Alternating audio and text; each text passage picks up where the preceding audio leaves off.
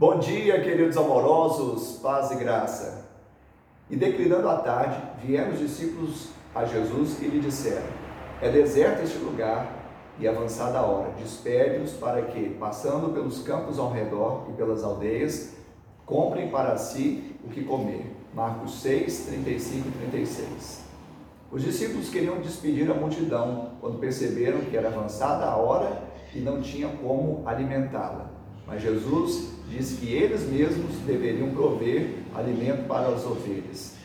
O pastor não pode despedir a ovelha com fome. Por isso, Jesus ordenou que aquela multidão fosse dividida em grupos e os doze passaram a ser os pastores do pequeno grupo.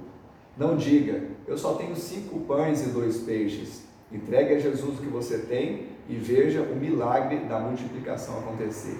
Deus te abençoe e tenha um final de semana de bênção e vitória em nome de Jesus.